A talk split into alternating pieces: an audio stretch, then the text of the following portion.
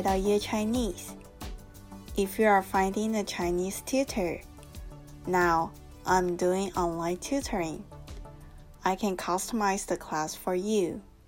I offer daily Chinese, reading and writing, also children Chinese. Please read more details on my website and contact me. You can click into my Instagram and there's a website address.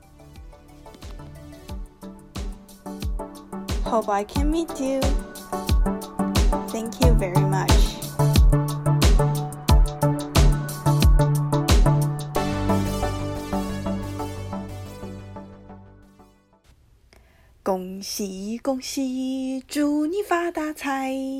Chinese New Year is coming! This episode is going to teach you how to say good words, and maybe you will get red envelope because you say good words. This year is the year of ox, so we will learn the sentences about ox. Have you heard 十二生肖 zodiac story before?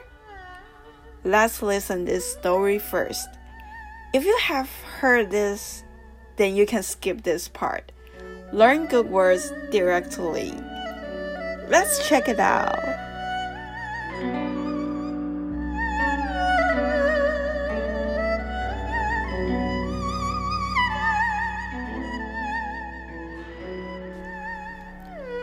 Long, long time ago, people always forgot in which year they were born and could never figure out exactly how old they were. So the Jade Emperor, Yu Di, decided there should be a way of measuring time. On his birthday, he told the animals that there was to be a swimming race. Now we call it the Great Race. The first 12 animals across the fast flowing river would be the winners, and they would each have a year of the zodiac named after them. After the announcement was made, all the animals got very excited and noisily discussed the race. The rat and the cat, who were good friends, were worried because they were poor swimmers being clever, they asked the strong ox if he would carry them across the river. Of course, said the kind ox. Just climb on my back and I will take you across. The rat and the cat jumped up and were very excited when the ox took the lead. They had almost reached the other bank when the rat pushed the cat into the water, leaving him to struggle. Just as the ox was about to win the race, the rat leaped on his head and onto the bank to finish first. Well done, said the Jade Emperor to the proud rat. The first year of the zodiac will be named after you. The poor ox had been tricked into second place, and the second year of the zodiac was named after him. Shortly after, the exhausted tiger clawed his way to the river bank to claim third place. Swimming across the river had been an enormous struggle for him against the strong currents. The emperor was so delighted with his efforts that he named the third year after him. Next to arrive was the rabbit, who hadn't swum across at all. He had hopped across on some stepping stones and then found a floating log which carried him to the shore. I shall be very happy to call the fourth year after you, the surprised Jade Emperor explained. Just then, the kind dragon swooped down to take fifth place. The Jade Emperor asked why you didn't win the race when you can fly. I need to make some rain because some people and animals needed water to drink. The dragon explained it.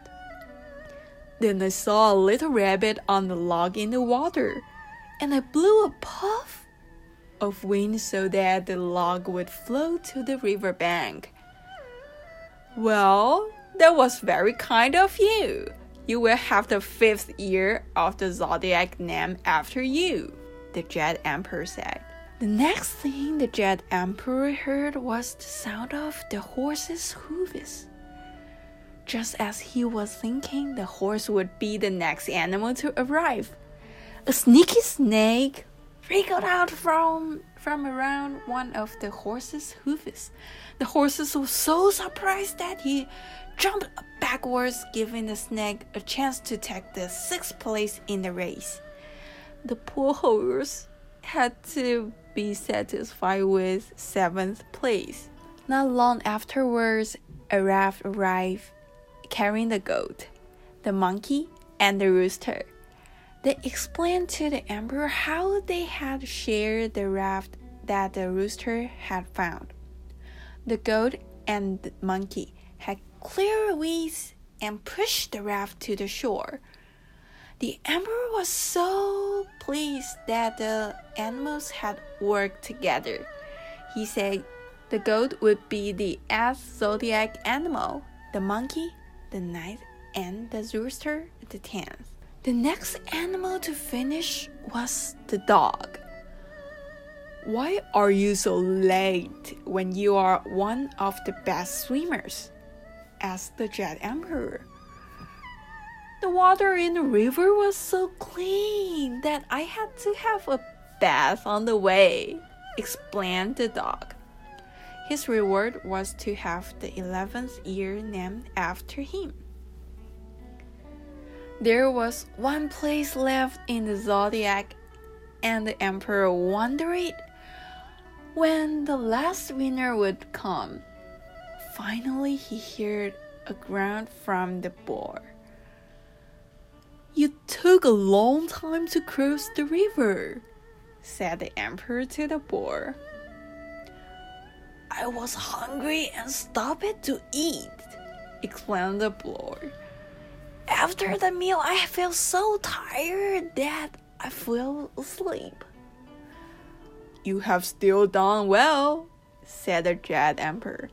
The last year of the zodiac will be named after you.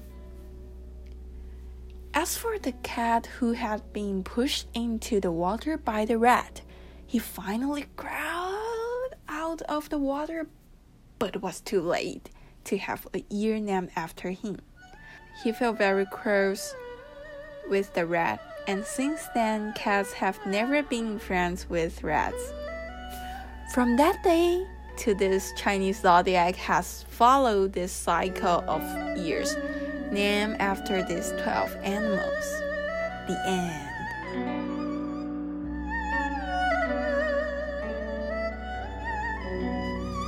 Please repeat after me.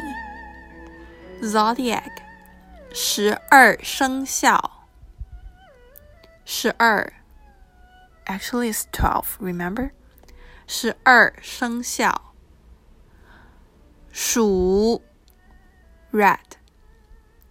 牛，ox。虎，tiger。兔，rabbit。 龙 dragon 蛇 snake 马 horse 羊 goat 猴 monkey 鸡 rooster 狗 dog 猪 pig Good job. So we can say 鼠、牛、虎、兔、龙、蛇、马、羊、猴、鸡、狗、猪。This is 十二生肖。So, how to say what animal sign were you born under in Chinese? 你 属什么？你属什么？嗯，I was born in the year of the rooster. 我属鸡。我属鸡。你属什么？我属猪。Please leave the message. Tell me 你属什么? Now is the last part of this episode.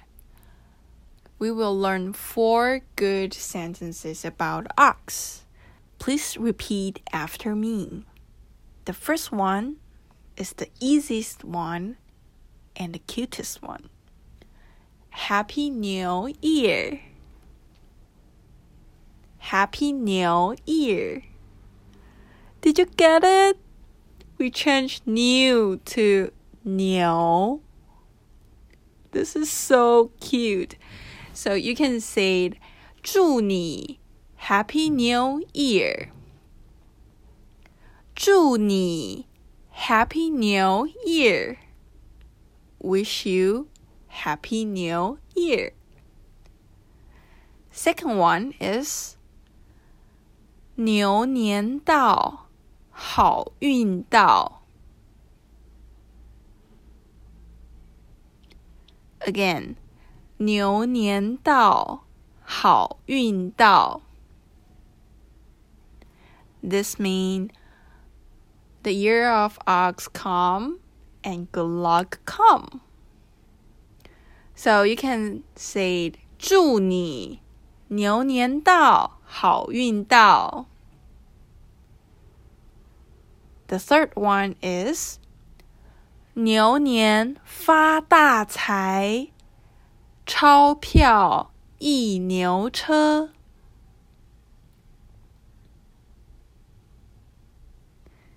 Again，牛年发大财，钞票一牛车。You will get rich in this year. If you want to wish them have healthy body, you can say 祝你力大如牛。Again，力大如牛。Let's repeat again. Happy New Year！牛年到，好运到。牛年发大财， 钞票一牛车。The last one，力大如牛。And you can say this every year. 恭喜发财。It means wish you have a lot of money. If you like my podcast, please subscribe Ye Chinese and give me a like. 恭喜恭喜，祝你发大财！咚咚隆锵，咚咚隆锵，Happy New Year！